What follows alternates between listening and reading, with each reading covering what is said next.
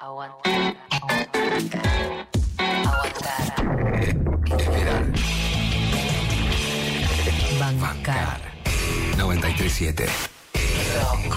Nacional Rock. La electrónica es un género musical que abarca un amplio abanico de formas de música bailable contemporánea. Se puede usar para diversas funciones, incluyendo simplemente escuchar música para bailar, como también para música de fondo. A diferencia de la música electrónica de baile, algunas formas de electrónica no son necesariamente para bailar. El género está imprecisamente definido y tiene DJs interactuando en diferentes regiones y periodos de tiempo. Son los subgéneros los que nos ocupan y nos comprometen a hacer docencia. Así es que desde la producción, pasando por un soporte, el sello discográfico y el ocasional artista, es que nosotros estamos en este tiempo de DJs. Comienza el DJ Time, el programa símbolo de la música electrónica de todos los tiempos que no para. Por Nacional Rock 93.7, Nacional y Federal. Aquí estamos y aquí nos quedamos. Solo pasen y bailen.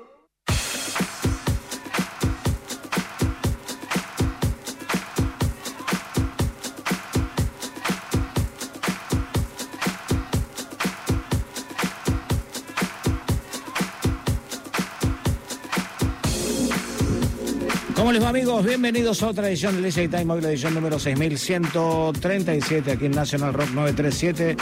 En unos minutos nada más junto a DJ Dweck, quien les habla Claudio Ferraro, estaremos en una entrevista exclusiva a Jorgito Kiseluk, un gran amigo por supuesto de todos los DJs, un iniciador de esta carrera y por supuesto uno de los DJs más importantes con los cuales vamos a estar hablando durante este año. Amigos, estamos en el WhatsApp que es 11 39 39 88 88. Estamos, nos quedamos, esto es el DJ Time Pasen y Bailen.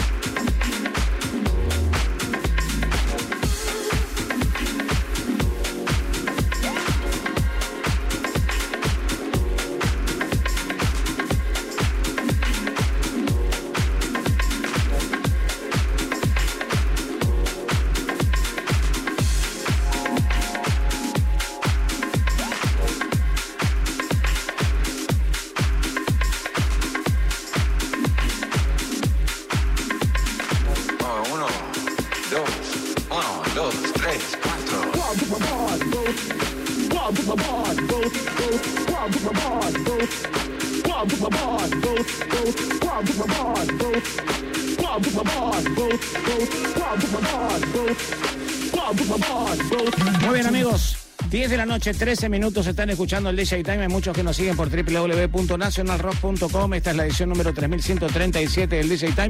Ya estamos a punto de comunicarnos con Jorgito Luke que está en Miami.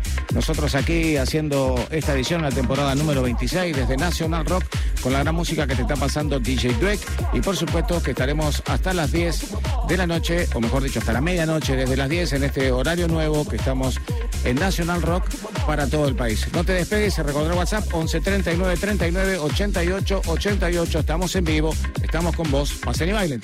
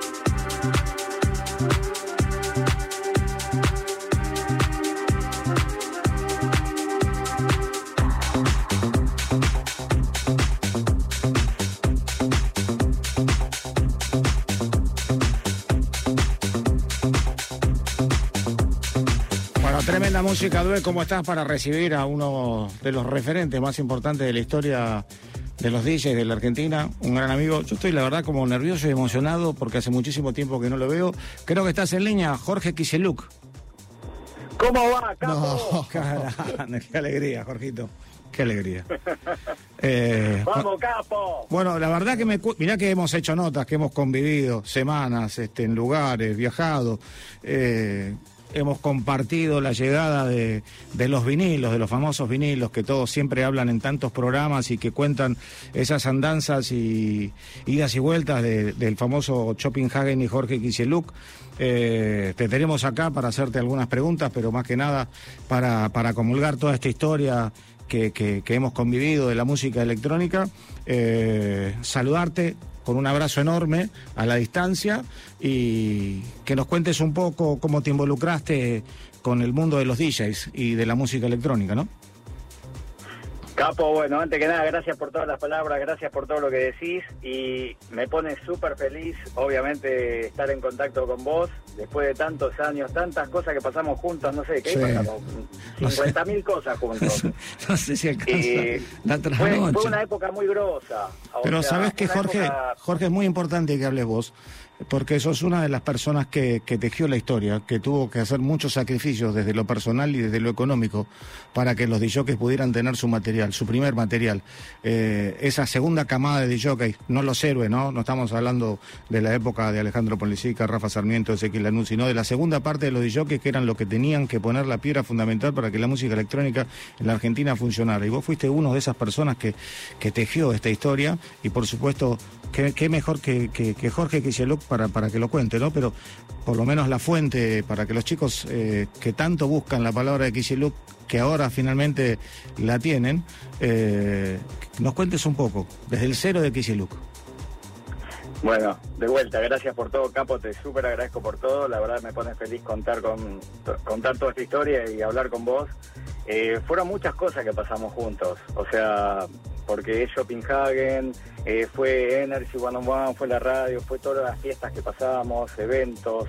Lo de Shoppinghagen fue algo increíble, porque, viste, cuando uno lo mira a la distancia, pasaron muchos años y, bueno, la verdad que fue algo muy grosso y fue algo increíble y el contacto, bueno, uno era DJ, entonces el contacto era directo con los DJs, entonces imagínate que estábamos todos involucrados y fue una gran camada, o sea, Shoppinghagen era tener música todas las semanas, eh, traer novedades constantemente, el equipo que éramos de, de Shopping, que éramos un equipo grande, todos jugamos Contá todos los de DJs que, que hoy son famosos eh, en el mundo y en la Argentina que trabajaron con vos en Shoppinghagen mostrándole a los chicos el material. Bueno, siempre quiero hablar desde el lado equipo. Para mí siempre fue un, un equipo shopping, ¿no? Sí, sí. Éramos todos un equipo. Y Sin duda. estuvo, bueno, ya sabés, Miguel Silver, Néstor, Cartu, Hernancito, eh, Hernán. Decí los nombres, Hernán. decí los nombres completos porque Cartu, Hernancito, Hernancito debe ser Hernán Cataño, por ejemplo. Hernán Cataño, Ahí está. eh, Miguel Silver, de, de, de Ur- de Urban Group en su momento, Sí, eh, Néstor, Cartucho, conocido como Cartu, Sí. eh, eran todos DJs, ¿viste? Entonces, claro, estábamos todos juntos y era, convivíamos todos los días con música, era vivir por la música.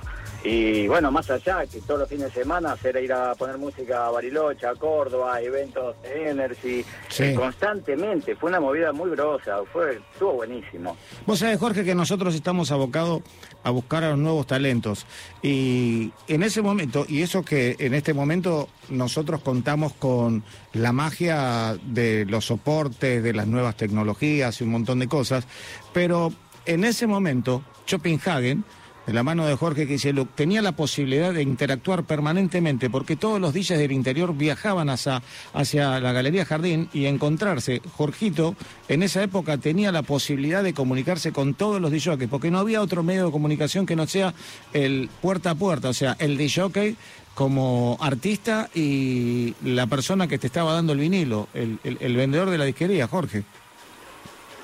Que Fue algo de vuelta impresionante, porque acordate que era eh, hacer los comentarios en la semana de lo que estaba entrando, de lo que iba a entrar, los famosos highly recommended, de Sí. toda la semana y fue una época también brillante de la música, ¿no? O sea, en ese momento había otra magia.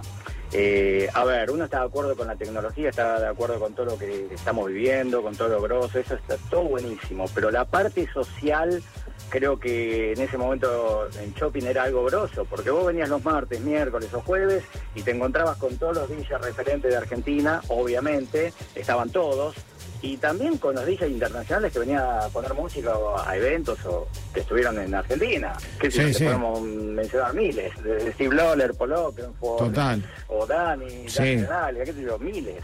Sí, sí, sí. Eh, o cuando se nos cayó Green Velvet y tuvieron que estirarla con Hernán. Yo me acuerdo, estaba ahí. ¿Te acordás? Era Entró Green Velvet, entró Green Velvet con todos los chupetes, eh, se hizo el gran actor de Hollywood y no sé, habrá hecho 15 metros y detonó. Y, y entre Hernán Cataño y vos tuvieron que hacer una sesión muy particular, recuerdo. Pero estuvo bueno, la verdad. Sí, todos sí. son recuerdos impresionantes. Esa con Green Velvet estuvo buenísimo. Ese Sí, evento fue lo más. Bueno, Green Velvet era un buscadísimo en ese momento y a propósito de lo que vos estás diciendo es lo que venimos repitiendo, de esa magia que se dio eh, a mediados de la década del 90, una música tan particular, la del sello Street Rhythm, que, que hoy por hoy eh, Defective Records la está promocionando con una tendencia y por supuesto con unos arreglos, con unos rework tremendos, y es lo que está sonando en todo el mundo, más algunas cosas que se estuvo trabajando en pandemia y que muchos productores estuvieron trabajando, ¿no? Que son también cosas que se pueden pasar en la radio. Total. Imagínate que la semana pasada, por ejemplo, acá en Grumman estuvo Todd Terry, ¿no? Sí. vi la foto, vi la foto. verlo, Qué lugar. claro. Es, es una, es una Qui- Quiero contar una intimidad y la última vez que te interrumpo. Yo lo llamo a Jorge, le digo, Jorge, esta es la nota. Me había dicho DJ Boy, la nota tuya del año va a ser Jorge Quichelu.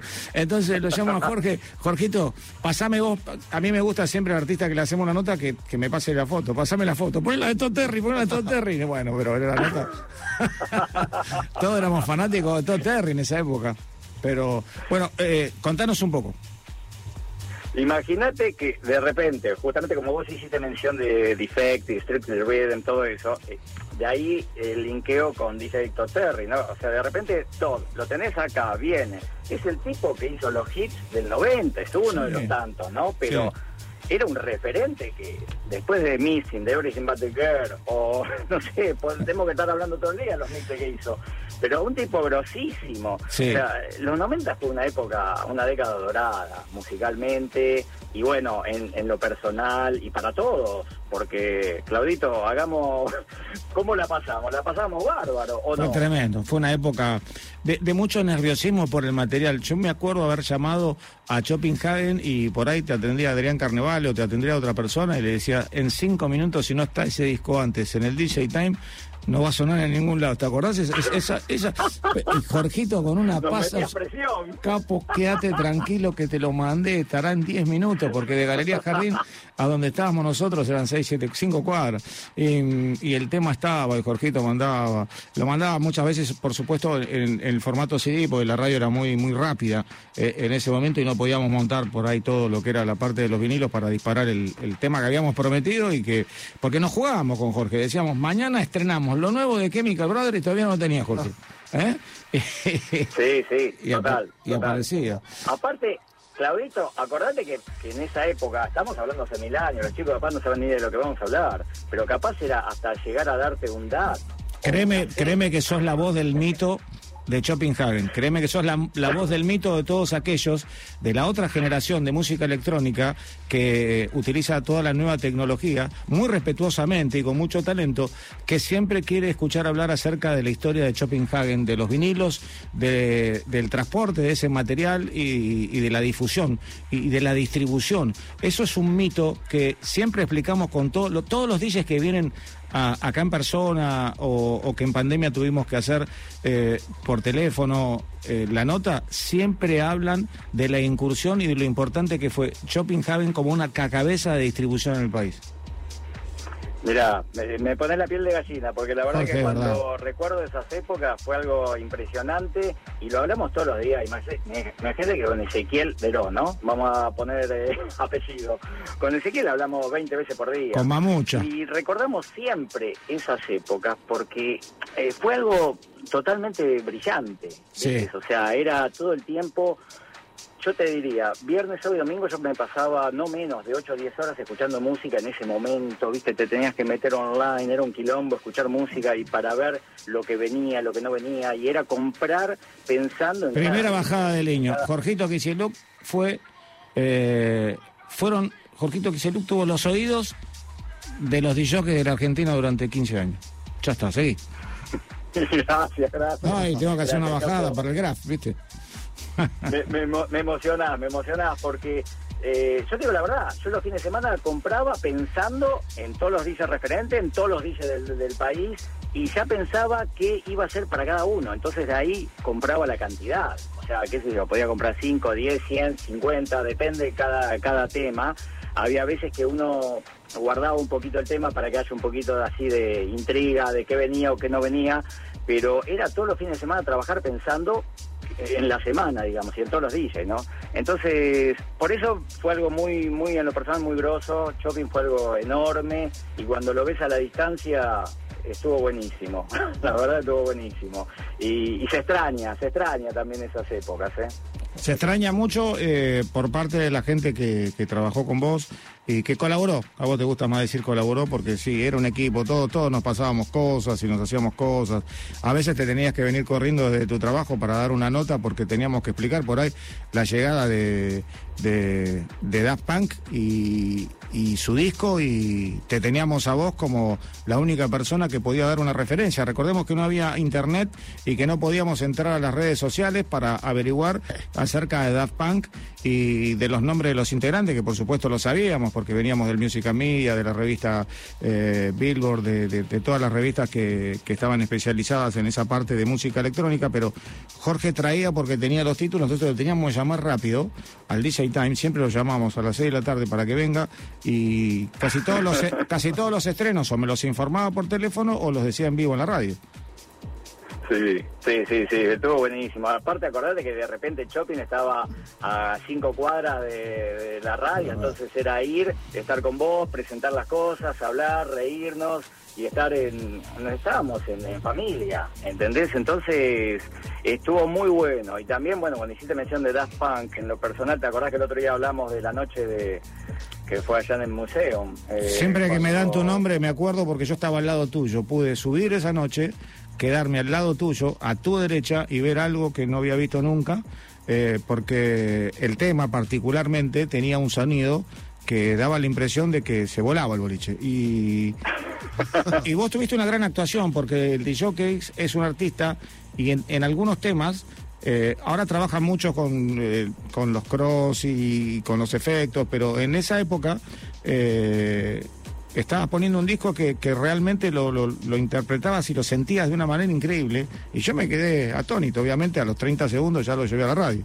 Pero, mm, pero ¿qué recordás de, de ese momento? Porque hubo un antes y un después en las discotecas de ese tema, ¿eh?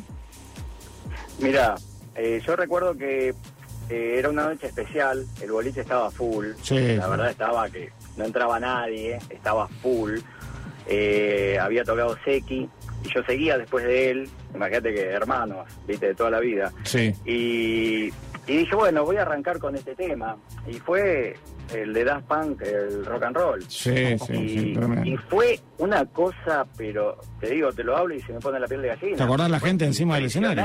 Sí, sí, sí. Eh, eh, o sea, fue como que se cayó la tribuna, digamos. Todo, todo, O sea, todo.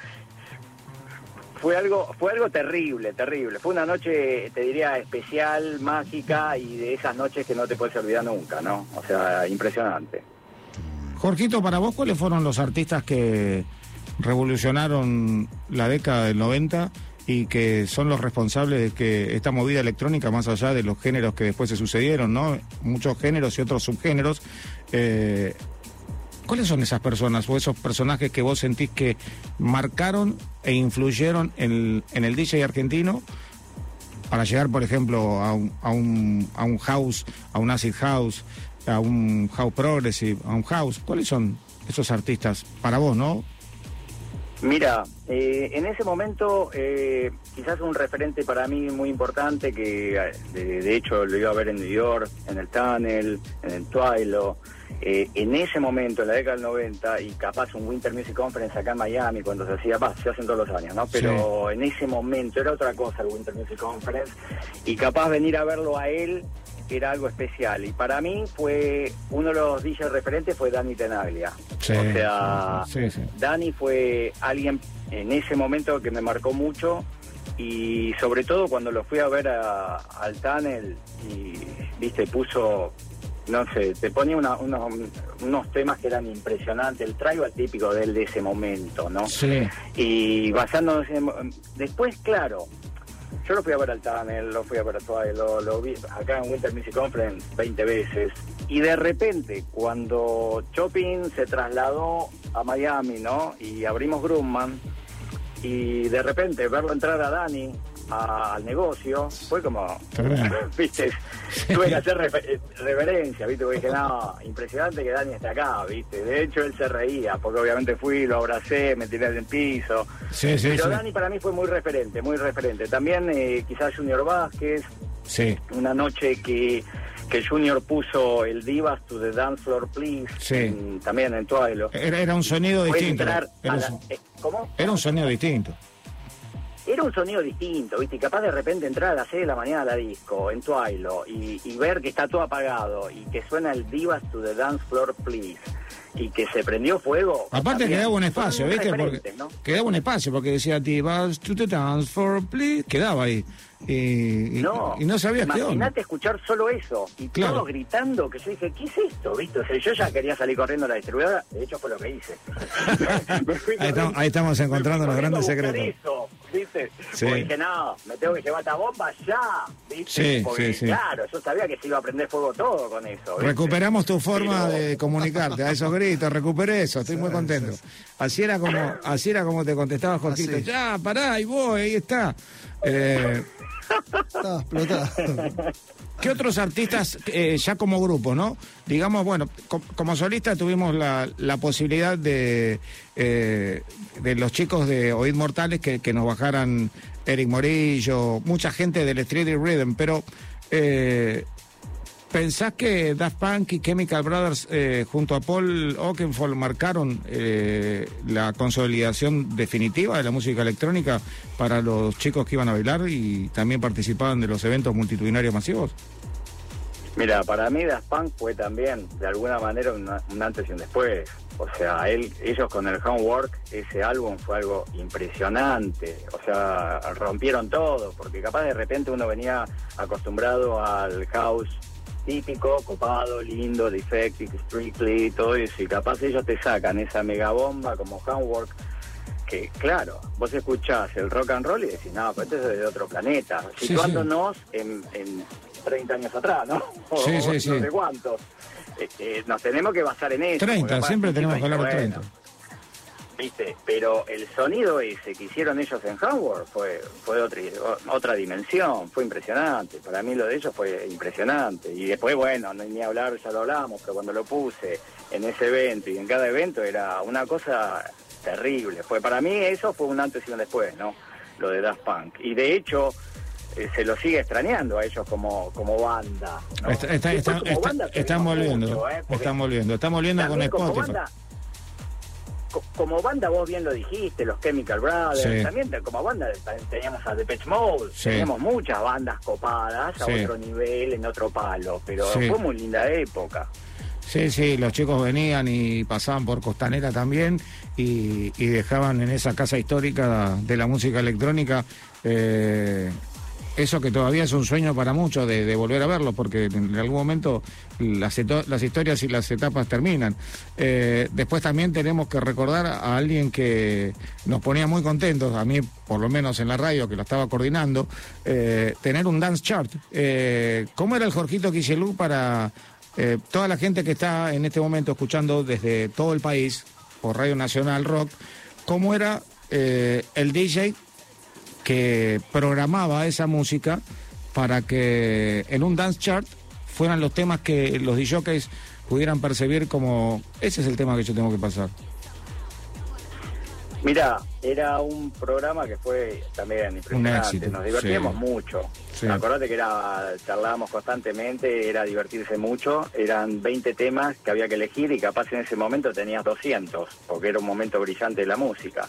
Sí. Eh, en los 20 temas uno trataba de poner los temas que sean, eh, viste, del momento, capaz no ir muy, como se diría acá, muy ahead, muy adelante, en lo que estaba sonando. Entonces fue un momento muy lindo y los 20 temas estaban seleccionados con criterio, digamos, Sí. viste, o sea, había de todo. De repente podía haber un techno, podía haber un trance, podía haber un prog, viste, podía haber un de todo. A mí lo que me llamaba tribal, muchísimo la ¿viste? atención- Pero se buscaba que haya un equilibrio, ¿no? Me llamaba muchísimo la atención la información que vos tenías de todos los artistas que eran absolutamente nuevos, muchos de ellos, porque para eso estaba el Dance Chart, para adelantar eh, a los artistas que seguramente después los DJs iban a pasar en, su provincia. Eh, la información era tremenda, Jorge. Mira, eh, viste, estuvo bueno porque, de vuelta, hay que basarse en ese momento. En ese momento no existía Instagram, Facebook, lo social, no existía nada. Un fax. Entonces era mu- mucho de, de lectura, entre comillas, ¿no? Eh, a mí me divertía mucho. Yo los fines de semana, como te dije al principio, viste, quizás me dedicaba viernes, sábado y domingo a estar por lo menos desde las 12 de la noche, 11 de la noche, 12 hasta las 6, 7 de la mañana, escuchando música como se podía en ese momento, como la- eh, el internet te permitía.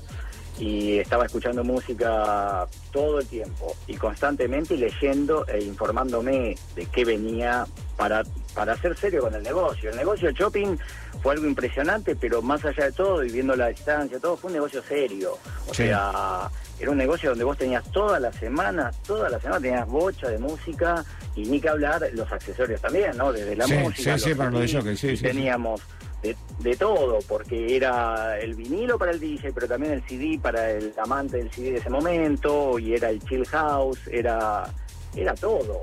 Sí, sea, sí, me acuerdo que había de todo. Fue una época muy linda. Sí, sí, sí.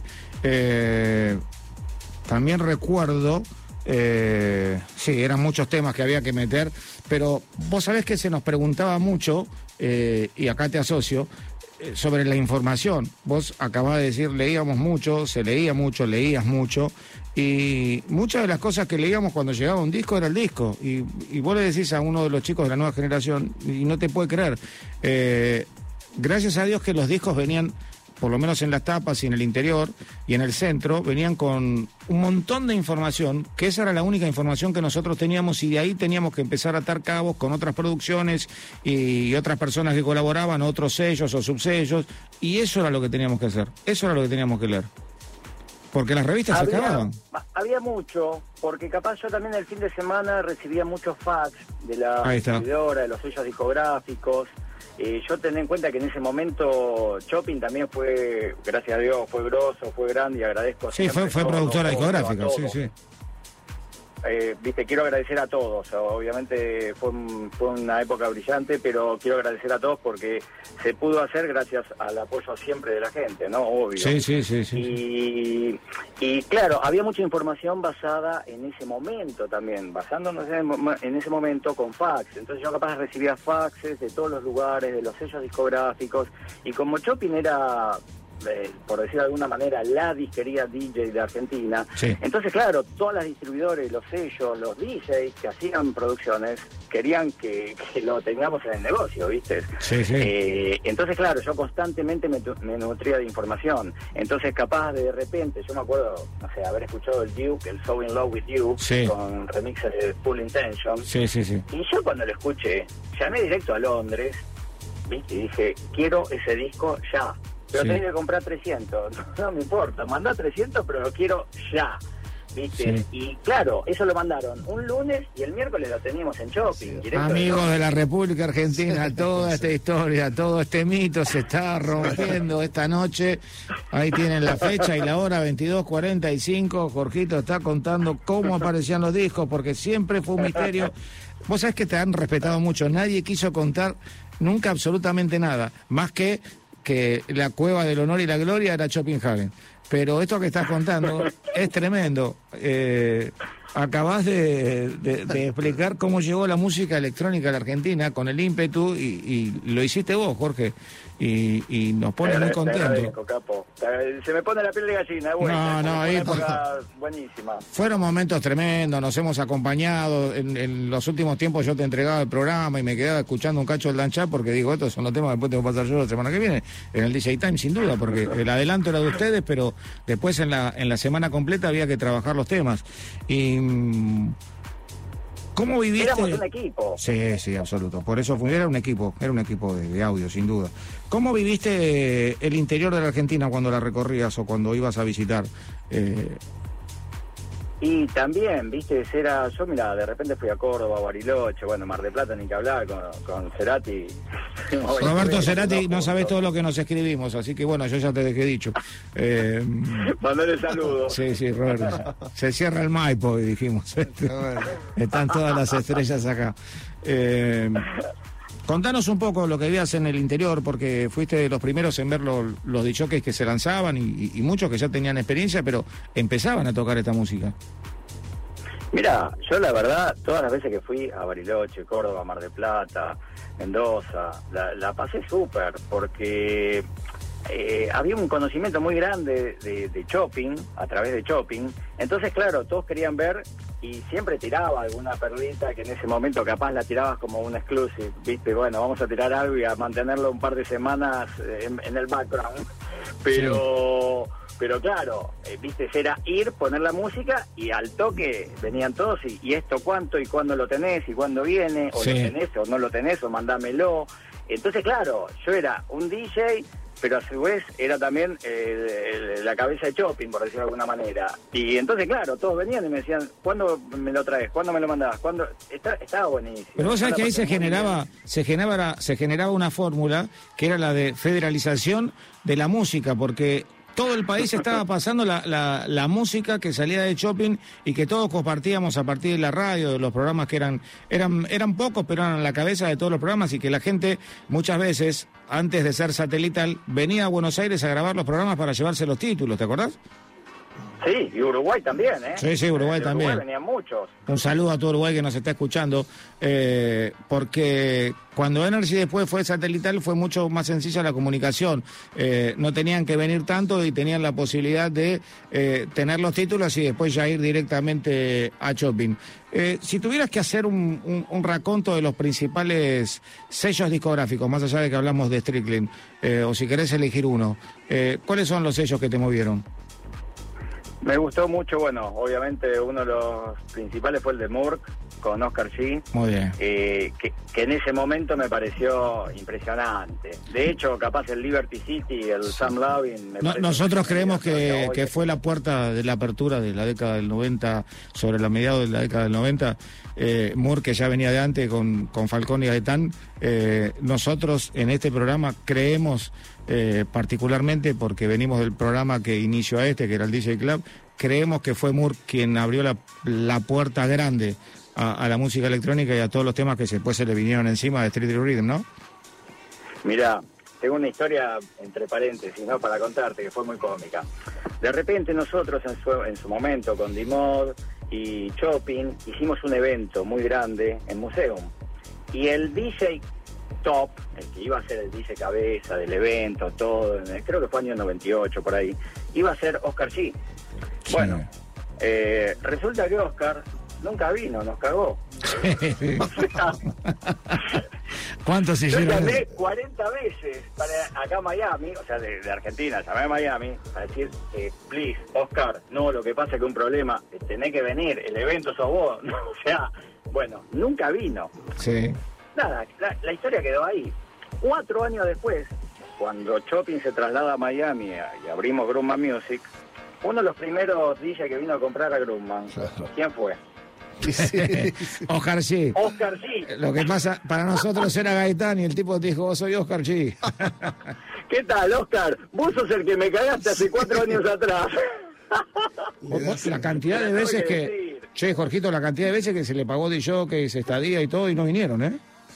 No, yo se la tuve que decir. Oscar, nos cagaste hace cuatro años atrás. Sí, Imagínate sí. que me pidió 20 veces disculpas porque me dijo, no, la verdad que tuve un problema, de verdad. Pues después, con Oscar la mejor, porque acá en Grumman, imagínate, él venía toda la semana, llegaba al aeropuerto, me llamaba, Jorgito, la misma que allá, guardame la bolsa. Sí. o sea, era la misma, ¿viste? Pero nada.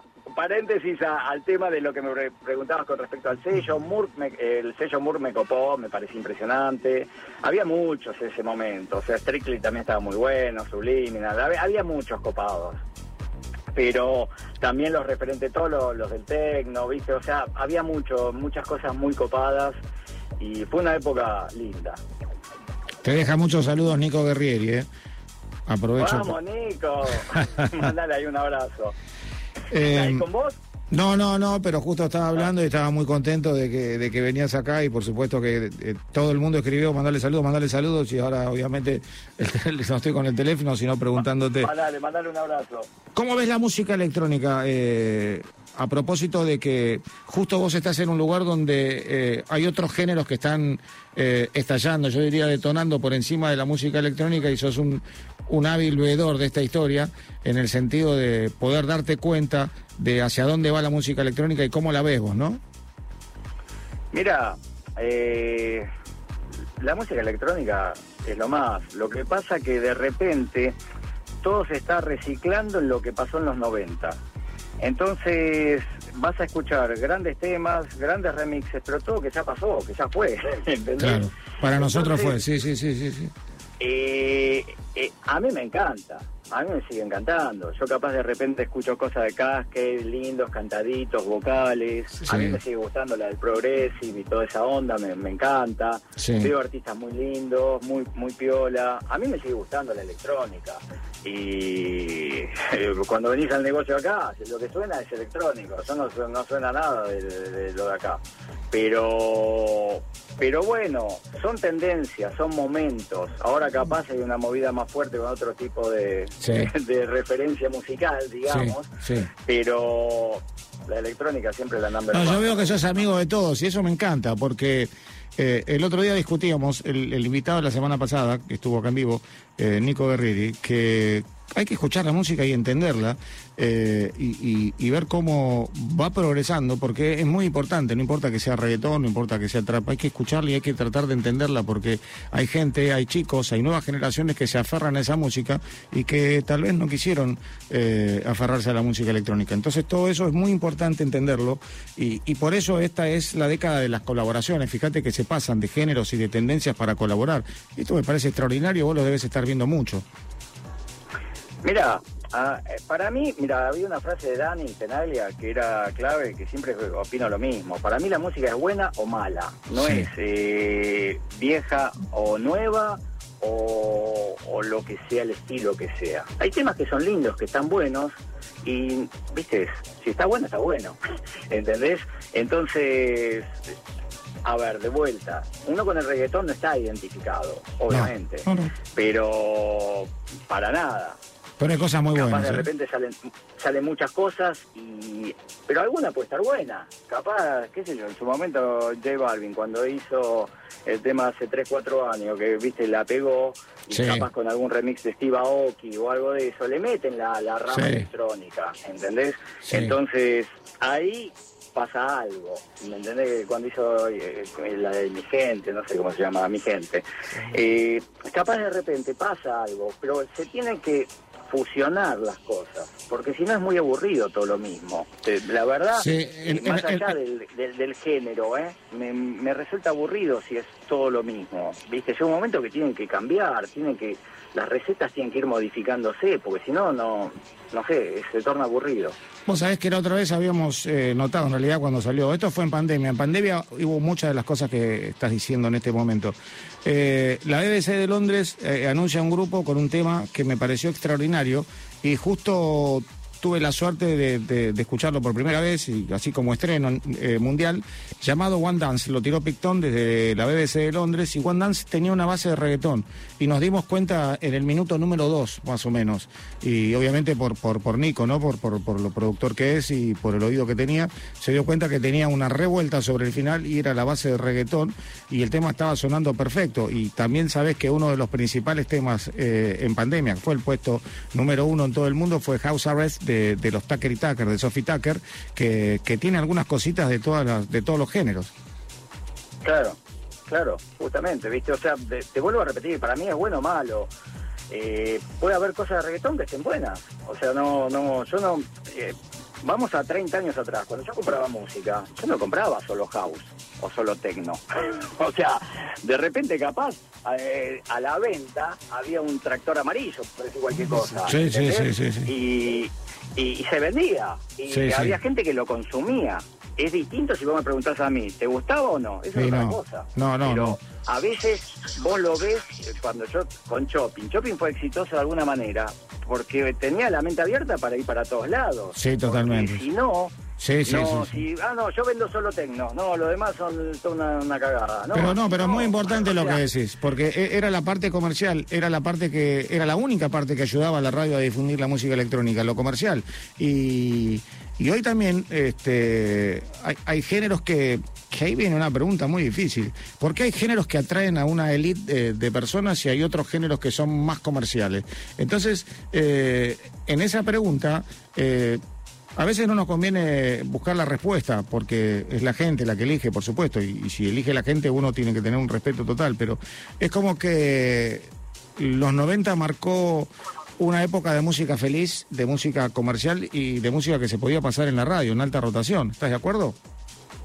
Sí, claro. O sea, lo- los 90 fueron revolucionarios. Aparte que era música de verdad. O sea, vos tenías bandas de repente que, que tocaban, ¿viste? O sea, un Depeche Mode o todas esas cosas.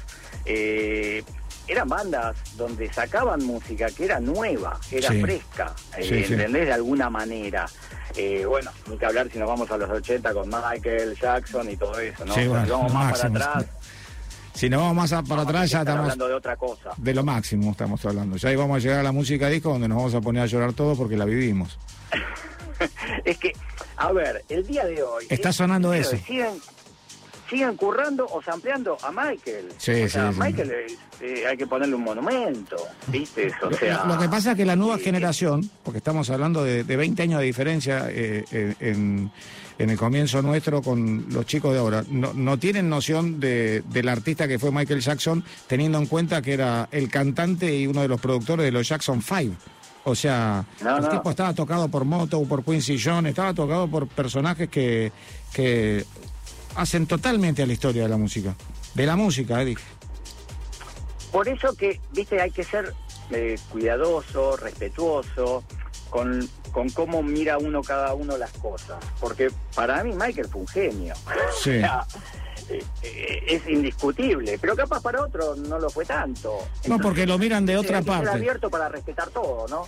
Sí, eh, la obra de Michael Jackson, la obra la que se escucha, eh, es irrepetible. Yo creo que no va a haber un artista, no se va a poder repetir un artista como él. Y, y muchísimas cosas salen y hasta géneros se han armado de la música que hizo Michael Jackson. Eh, hay muchos de sus grititos en las canciones nuevas, hay muchas de las bajadas en las canciones nuevas. Y por supuesto que en las coreografías, en todas las coreografías, hay segundos absolutamente que son de Michael Jackson. Absolutamente de Michael Jackson. Es que cuando tenés un disco como Thriller o Of the Wall, ¿cómo haces? O sea, Quincy Jones, Michael Jackson, Michael Pendejo, encima bailaba como era único. Sí. Y cuando escuchas esas cosas, o sea, y yo creo que en esto estamos muy de acuerdo muchos DJs, de- no quiero mencionar porque si no, viste, No, no, para. digamos, No, van a llamar ¿no? todos. ¿Qué pasó con Jorgito? Que no me Claro, acuerdo. porque van a llamar de boludo, no me dijiste. sí, sí, sí, sí, sí. Pero, claro, lo- lo- los 20 que ya sabemos, estamos de acuerdo en que Michael era un genio. Sí, o sea, viste, no, no, no, no, no creo que haya duda, más allá de, de, de lo tecno, del que le guste el tecno, o el que le guste el house, o el Sí, que le guste lo que sea. Era un genio, punto. ¿Viste? Sí, O sea, el tipo fue revolucionario para lo que fue la época. Y cuando yo escucho hoy en día un Off the Wall, me parece impresionante. Sí, o sí, sea, no sé, opino eso. Totalmente, totalmente. Además, eh, cualquier persona que haya pasado la etapa de la música disco y después la del pop dance como él, eh, me parece que merece no solo un respeto, sino que merece ser escuchada toda su obra y mostrada a todos, ¿no? A todos los que están empezando como un material de, de difusión primitivo importantísimo, porque ya hay eh, muchas academias, ¿no? La música electrónica en países europeos se está llevando directamente a las facultades, a las universidades. Eso me parece muy interesante, ¿no? Que se estudie muchísimo eh, la historia de la música electrónica desde sus comienzos, desde los países que comenzaron con esto, y que los chicos se informen y después sean de jockeys y comunicadores eh, de la música electrónica con, con una intensidad de, de trabajo y estudio importante, ¿no? Claro, está buenísimo, a mí me encanta, a mí me parece genial eso. Jorgito, el otro día vi una foto en, en tu negocio con Floyd Mayweather. Quería saber si no le diste bien el vuelto y él fue a buscar su vuelto. Estamos hablando de un tipo que fue campeón del mundo. Te estás metiendo en Yo quería saber si te fue a buscar a vos por algún problema. Vos recordás que tus amigos acá están siempre.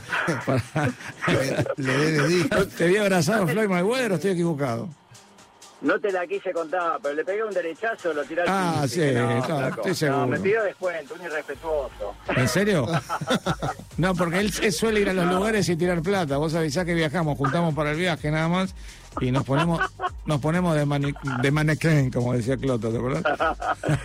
No, sabes que muy buena onda, ¿eh? Vino Sí, un par ¿no? de veces, se copó con el negocio, de, hecho le tiré la onda a la foto y se copó, buena onda. No, no, muy muy buena onda, muy buena onda. Con Floyd, después eh, que tengo la súper mejor onda que es familia directamente, también Nicky Jam. Sí, sí, sí, te veo, sí, te veo, te eh, veo. Cerca del negocio a, a 10 minutos y viene siempre, o sea, súper buena onda y también le quiero agradecer por el apoyo que siempre tira Sí. y la onda. Es una buena imagen hecho- internacional, sí, sí, sí. Mira, de hecho tiró un detalle, hace cuatro años atrás, cinco, se incendió el local, no sé si sabías. Lo del incendio no, Sí. sí lo del, lo del, del tema de la tormenta y todo ese problema que tuviste, sí, no me digas. No, no, hace cuatro o cinco años se incendió el local y perdí todo, listo, Oh. chao. o sea, empezar de vuelta. La, la historia es que de repente al mes estaba en el aeropuerto que acompañé a mi hermano y justo cae Nicky. Sí, Y el loco, la gente se le tiró encima, las chicas, todo. Y el loco vino, me abrazó y me dijo, Jorgito, lo que necesites contar conmigo. Qué o sea, bárbaro. familia. Onda, ¿entendés? Qué. Y por eso que yo soy muy respetuoso de, de- de las cosas, de la gente, de los géneros. Porque, viste, eh, a veces hay que ser cuidadoso, atrás hay gente, hay personas, y está bueno respetar todo, ¿no? Querido Jorge, acá son las 11 de la noche y dos minutos, tenemos que ir a la tanda, la primera, y me tengo que despedir. Y te quiero decir que, hablando con vos, eh, recuerdo de los mejores momentos de mi vida dentro de esta materia y asignatura que la llevaré por siempre, que es la música electrónica. De los mejores momentos, como amigo, como personaje de, la escena electrónica y como un tipo que le dio todo a este género y que tal vez sea eh, de lo más importante que, que tuvo en la Argentina por, por su por su disquería. Mirá lo que estamos hablando, por su disquería. De ahí salió toda la música electrónica. eh, de ahí salió gran parte de la historia del DJ Time, de la parte esa que, que nos hicimos regrosos y metíamos gente por todos lados. No sé si te acordás los récords que batíamos.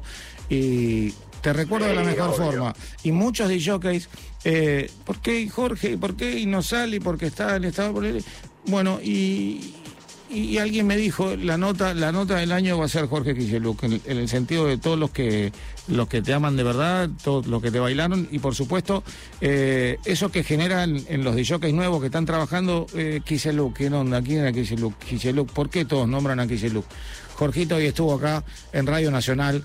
eh, para todo el país por Nacional Rock 937. Jorge, te mando un abrazo enorme. Me, me encantaría encontrarme con vos pronto y estrecharte el abrazo. Que, que por la Capo. radio por la radio parece muy franco, pero me, me encantaría eh, volver a verte y, y contar todo esto más extendido, ¿no? Eh, muchísimas gracias por esta nota. Para nosotros fue muy importante te manda saludos DJ Dweck. Eh, Mándale, lo vi por Instagram. Mándale un abrazo. Una, una, una cosa sola. Jorgito, primero que sí, lo, lo más de recuerdos. Tengo todavía tu remera esa, la negra, con, Sí. con las letras en los brazos de Schopenhagen. Eh, algo muy especial que tenía esa disquería que después todavía siguió quedando ese olor a vinilo tremendo. Sí, sí, había- había- Impresionante. Tremendo, Jorgito. Sinceramente se te extraña y se extraña, hablando como la vieja escuela, esas cuevas tremendas con toda la info de lo que pasaba en todo el sentido de la música electrónica. Te digo, me, me están poniendo la piel de gallina, pero de verdad. No, Jorge, faltaste mucho tiempo. ¿eh? Vení, te estamos mimando. No, vení, no. vení, deja de joder. Venite un día al estudio y te, te hacemos una nota. Eh, te mando un gran saludo, Vení Alejandro allá, Ponlesica, otro de los DJs que, que pasaron mucho por, por, por, por tu trabajo, por tu, por tu estudio, por tu disquería. un abrazo a. Mándale un abrazo, dale. Bueno, Jorge, ahora sí, te abrazo, te saludo, un saludo grande a toda la familia y la verdad que ha sido un privilegio enorme tener a Jorge Kiseluk en Nacional Rock. Muchas gracias, Jorge, nos estamos encontrando muy pronto. Gracias, un Capo. gran Gracias abrazo. por todo, ¿eh? Chau, chau. Abrazo. Chau. Nos vamos a una tanda, amigos, y cuando volvemos vamos a tener una segunda hora realmente tremenda, tremenda. Ya venimos, vale. La radio pública de Rock. 937 Nacional Rock. Buenos días, buenas tardes, buenas noches. Mi nombre es Eduardo Fabregat y los domingos de 21 a 24 aquí en la 937 en Nacional Rock te invitamos a liquidar el día con peor prensa de toda la semana. Al domingo le metemos música, al domingo le metemos canciones, al domingo le metemos un poco de adrenalina. Radio Caníbal Domingos de 21 a 24 en Nacional Rock. Bienvenidos y bienvenidas a Nacional Rock. Sigan disfrutando de esta fabulosa programación, pero por lo que más quieran, no escuchen lo que pasa los lunes de 20 a 21 horas. No lo escuchen, escapen, corran mientras puedan. Tomás Rebor, Maga. No vengan a Maga, repito, no vengan a Maga.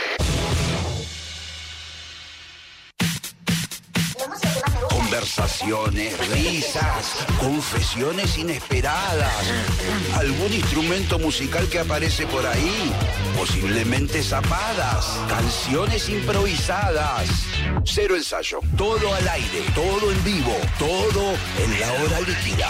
Martes de 20 a 21. La hora líquida. con Gillespie. Por Nacional Rock. Sintonizás. Radio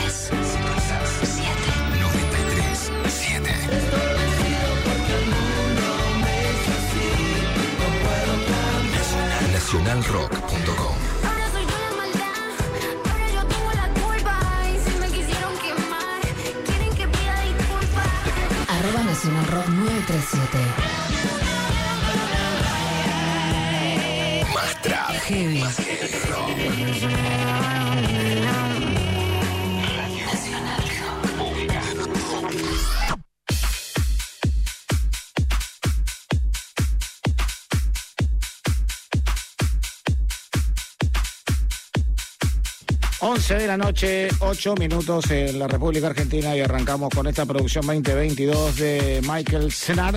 El tema se llama Parabá. ¿Eh? Puede ser para Buenos Aires, por ejemplo, o para, para Parabá. Vamos a escuchar una parte conocida en el sampleo o algo. Escuchá, estas son novedades, como siempre, que hay que recorrer. Sí. es verdad, la nueva era. La verdad todavía me estoy como volviendo a caer porque e- es una historia, como siempre digo, para la gente nueva, quizá decir Jorgito, Jorgito, pero Hace 20 años atrás, la vida pasaba por la Galería Jardín, en la calle Lavalle. totalmente. Todos los de jockeys y había cola y, y- y lo bueno que tenía, por eso Jorge fue un adelantado eh, en el sentido de que si nosotros ahora usamos las redes para hacernos amigos de DJ, de productores y un montón de cosas más, eh, eh, esos amigos Jorge los, los recolectaba en la puerta de la disquería y esos DJs entre sí se tomaban los datos, como por ejemplo con Roberto Cerati estuvimos hablando cuántas veces viajaba a Mar del Plata a buscar los pedidos claro, y claro. bueno, y ahí Jorge conocía a alguien de Córdoba, y alguien de Córdoba cono- conocía a alguien de, de, de Corrientes. Un saludo a, a Marcelito Bravo que nos está escuchando en Corrientes y que le, le costaba muchísimo a él que le llegara un disco de Shopping Javi. No, pero no te fallaba, Jorgito, eh, te puedo Ah, asegurar.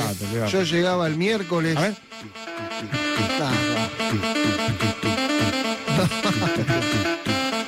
Tremendo esto.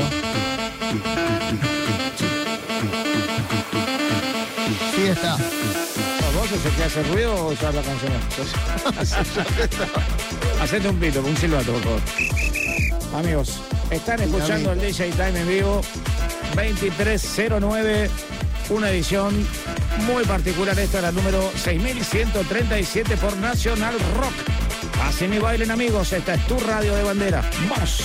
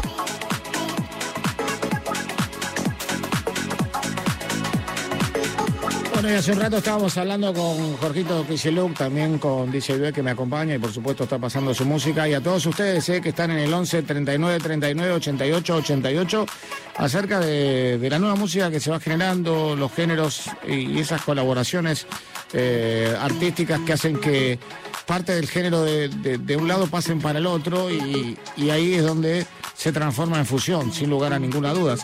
Contarles a todos ustedes que Beatport suma un nuevo género, este ascendente llamado, a ver si lo lo tenés, Amapiano, eh, a una lista de géneros le va a sumar, eh, que se agrega como por ejemplo el grime, el Mindstage, que sabemos muy bien lo que es, y el Jacking House y Dubstep, de esas cosas conocemos muchísimo. Eh, nos gusta mucho y vemos que son artistas muy jóvenes que llevan adelante ese proyecto, pero bueno, vamos a ver este Amapiano que está agregado recientemente a las etiquetas oficiales del género. Eh, anteriormente la podían encontrar eh, en una etiqueta de Afro House, Deep House y Dance Electropop. Este híbrido house sudafricano de Kwaito Itibacardi, también conocido como Inkwari, será más fácil de encontrar en su propia categoría, eh, así los anuncian los expertos. Así que se ha generado una nueva categoría. Igual esto vamos a tomarlo como de quien viene, viene de Beatport. Beatport no está desde el nacimiento de la música electrónica, Beatport es una herramienta para la gente de la música electrónica, entonces, eh, más allá de la información que les estamos pasando desde National Rock, desde el DJ Time, ustedes tienen que tener en cuenta si la quieren tomar o no la quieren tomar.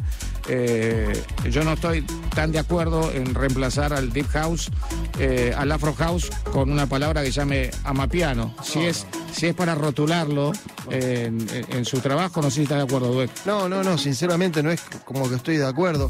Es como que se van cambiando cosas que, que, por ejemplo, eh, Jacking House, está todo metido. Obvio que sigue siendo, como decir, es de French House, New Disco. Está bien, pero el French House está muy bien definido. pero- el New Disco está muy bien Claro, definido. es como que siguen estando esos sonidos, nada más que es como que tiene un poco de género, como hay producciones, eh, como se diría, sudafricana. Es como que tiene un poco de esos sonidos y es como que ya le van Pero cambiando. estuvieron siempre, o sea, no, no es lo popular, digamos. Ahora, si lo quieren hacer aparte, no va a ser popular, va a ser eh, un género menor, que, que va a ser seguramente hermoso, bárbaro, extraordinario, pero cambiarle el nombre, se me caen 20 años de llamadas telefónicas a Aldo Haider, por ejemplo, que me decía, esto es Deep House, esto es Deep House, no es House. Y con esa voz tan particular que tiene Aldo. Cuántas mezclas, decía. Eh, entonces, se, me, se me caen 20 años de llamadas telefónicas. Eh, pero bueno, está bueno que tengamos eh, en cuenta los agregados que hacen las plataformas a las cuales muchos de ustedes que nos están escuchando confían. 11 de la noche, 19 minutos y esto que estamos escuchando tiene que ver con un tema que se llama Welcome to the People. Es una producción 2022 que te estamos presentando. Hay mucha gente que nos está siguiendo en www.nrg.dj.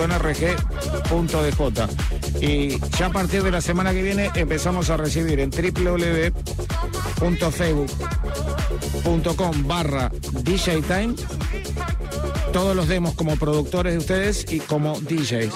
¿eh? Las DJs, los DJs, las productoras, los productores. Esto tiene que quedar muy claro. Ok, 11 de la noche, 20 minutos ahora. Disfruten la música 2022, el DJ Time. No para.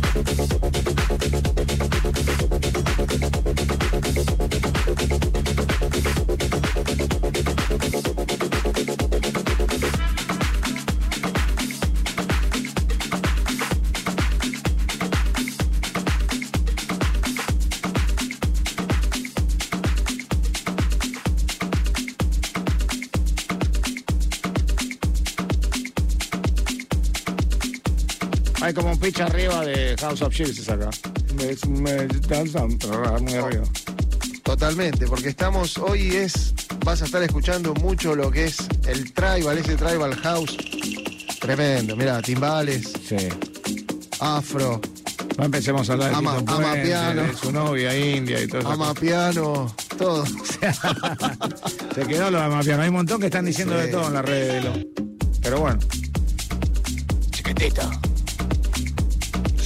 Ascoltando il DJ Time, ragazzi, tutto in italiano. Allora.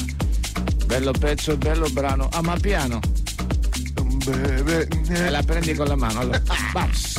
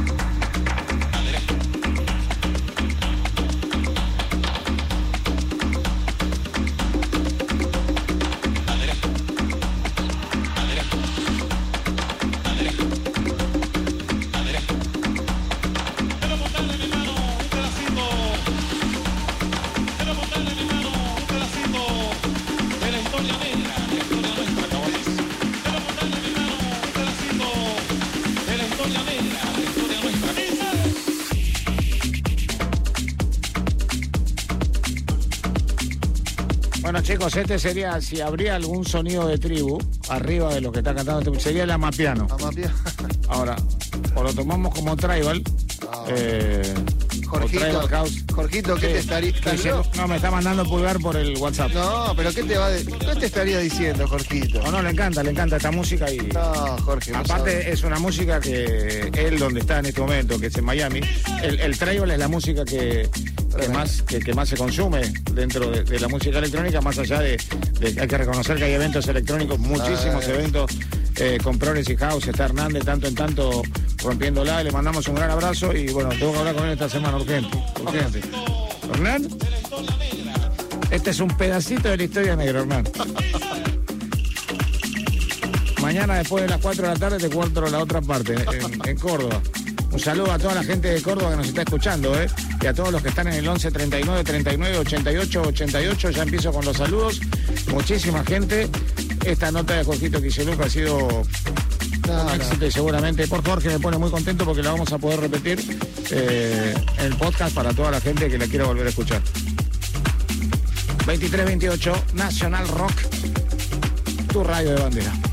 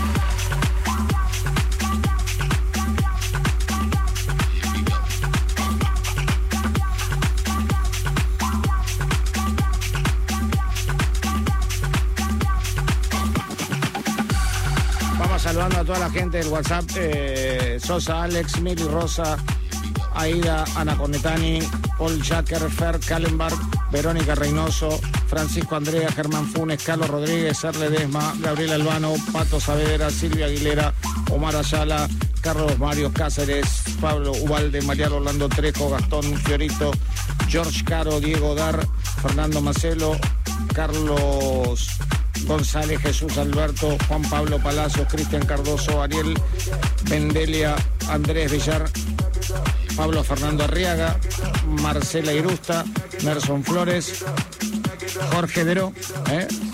se escribe Daidox, eh, Jorge Dero. Suena, suena. Y bueno, le mandamos un saludo a- al cabezón, un maestro amiguísimo de, de Jorgito. Eh, Mónica Carballo, Erika Betsabe, Diego Maguad, Daniel Sebastián López, Adán Leguizamón, Rodrigo Damián Dolce, Juan Peña, muchos más, muchísimos hoy, ¿eh? Amigos, gracias por estar ahí.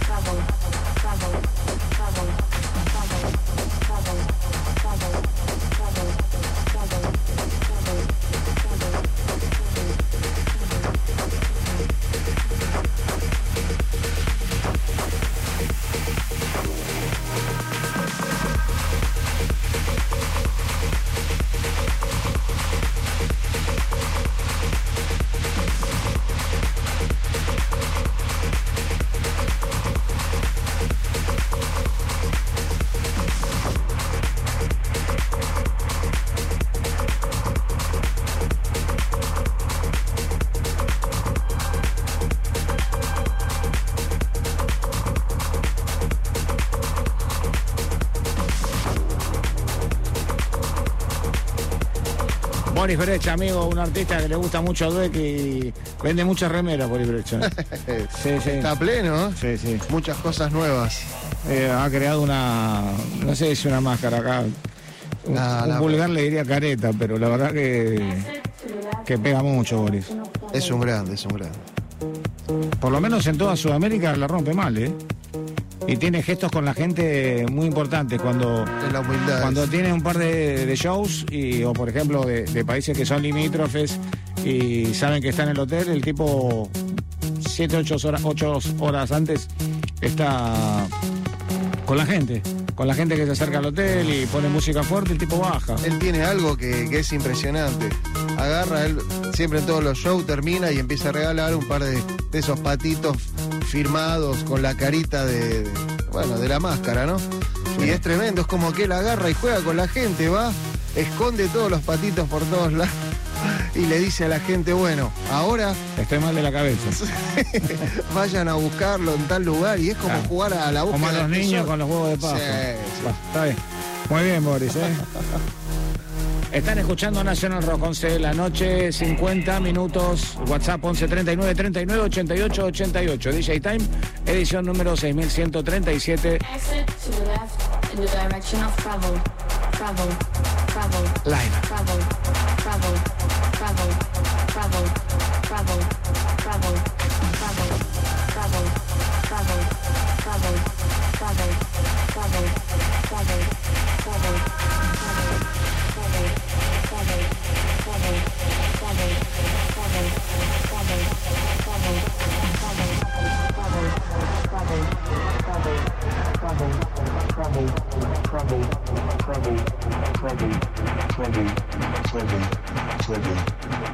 Exit to the left in the direction of travel.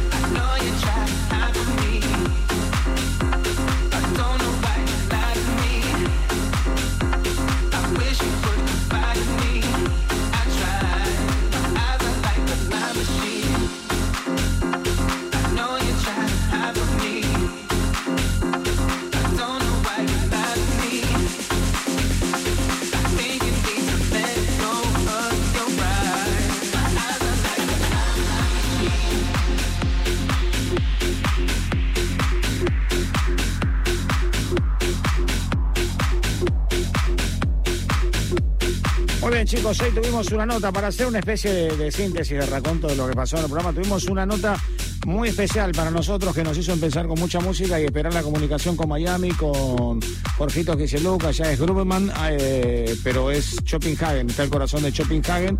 Ustedes saben que en la Argentina, en este país, todo comenzó con la historia de los vinilos y los grandes DJs que hoy son los referentes argentinos en todo el mundo y también en todo el país, gracias a la disquería de Jorgito Quiselu. Decimos disquería, pero era una gran cocina de música electrónica donde se elaboraba prácticamente toda la logística de la música y cómo iba a pasar por todo el país. Hicimos una nota bárbara que la van a poder escuchar en el podcast y por sobre todas las cosas, eh, una de las eh, o uno de los puntuales temas que tocamos fue eh, hablar de, de la gente de Daft Punk y justo se cumplen nueve años de, de un proyecto muy famoso que fue su cuarto y último álbum.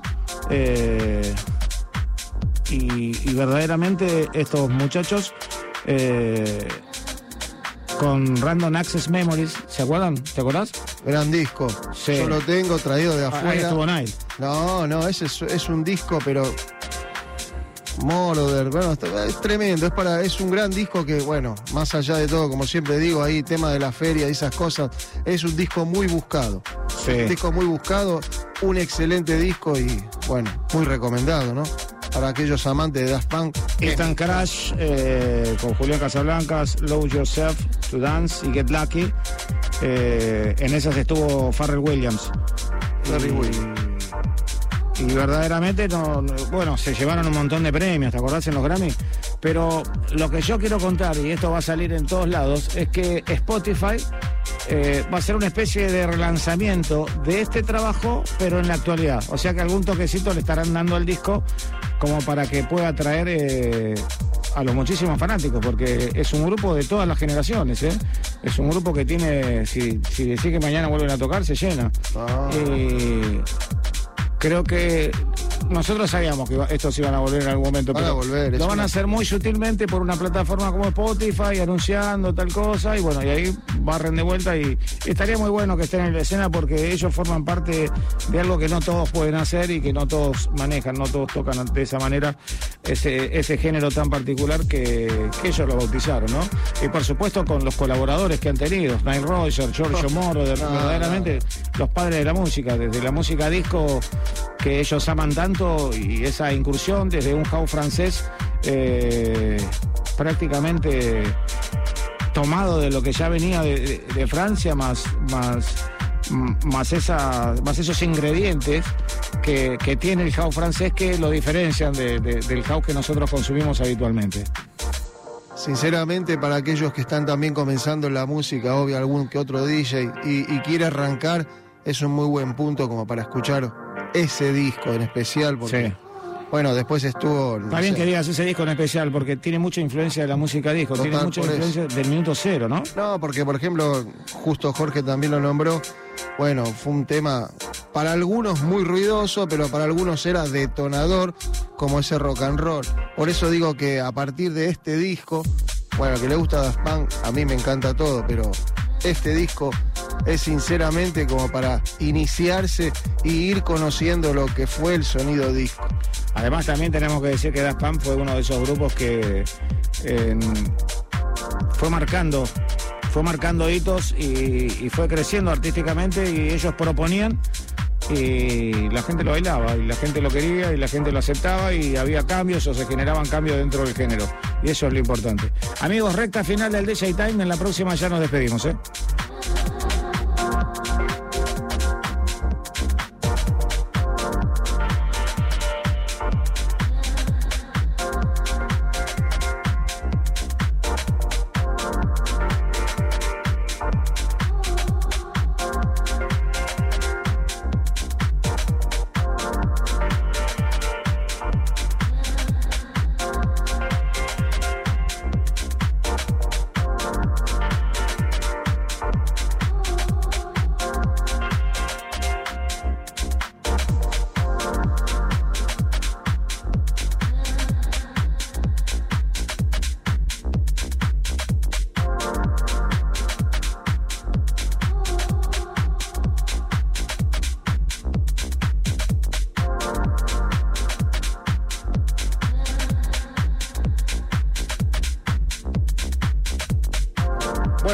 Gracias a, a Gabriel en la operación técnica, gracias a DJ Dweck, eh, el agradecimiento a la alarma.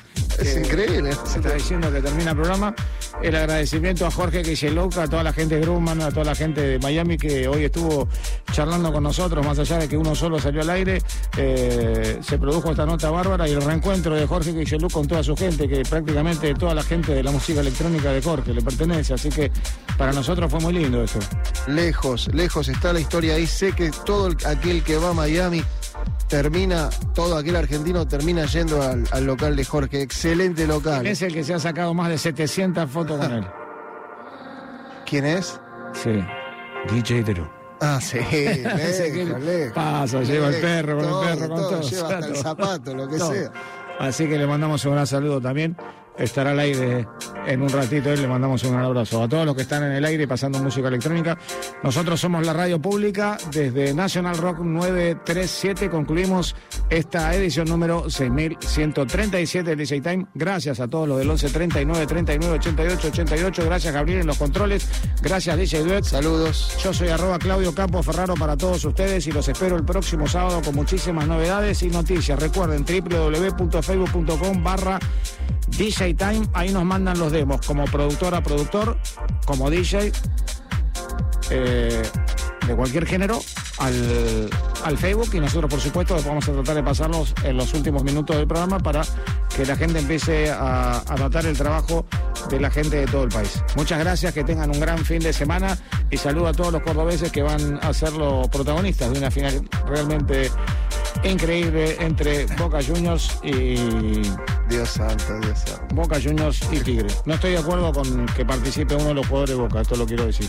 Pero bueno, que quede muy claro, no, no tendría que estar jugando. Pero bueno, tengo muchos amigos que ahora me van a estar llamando para decirle todo, pero es, la verdad. está bien. Es la verdad. Es la verdad. Gracias.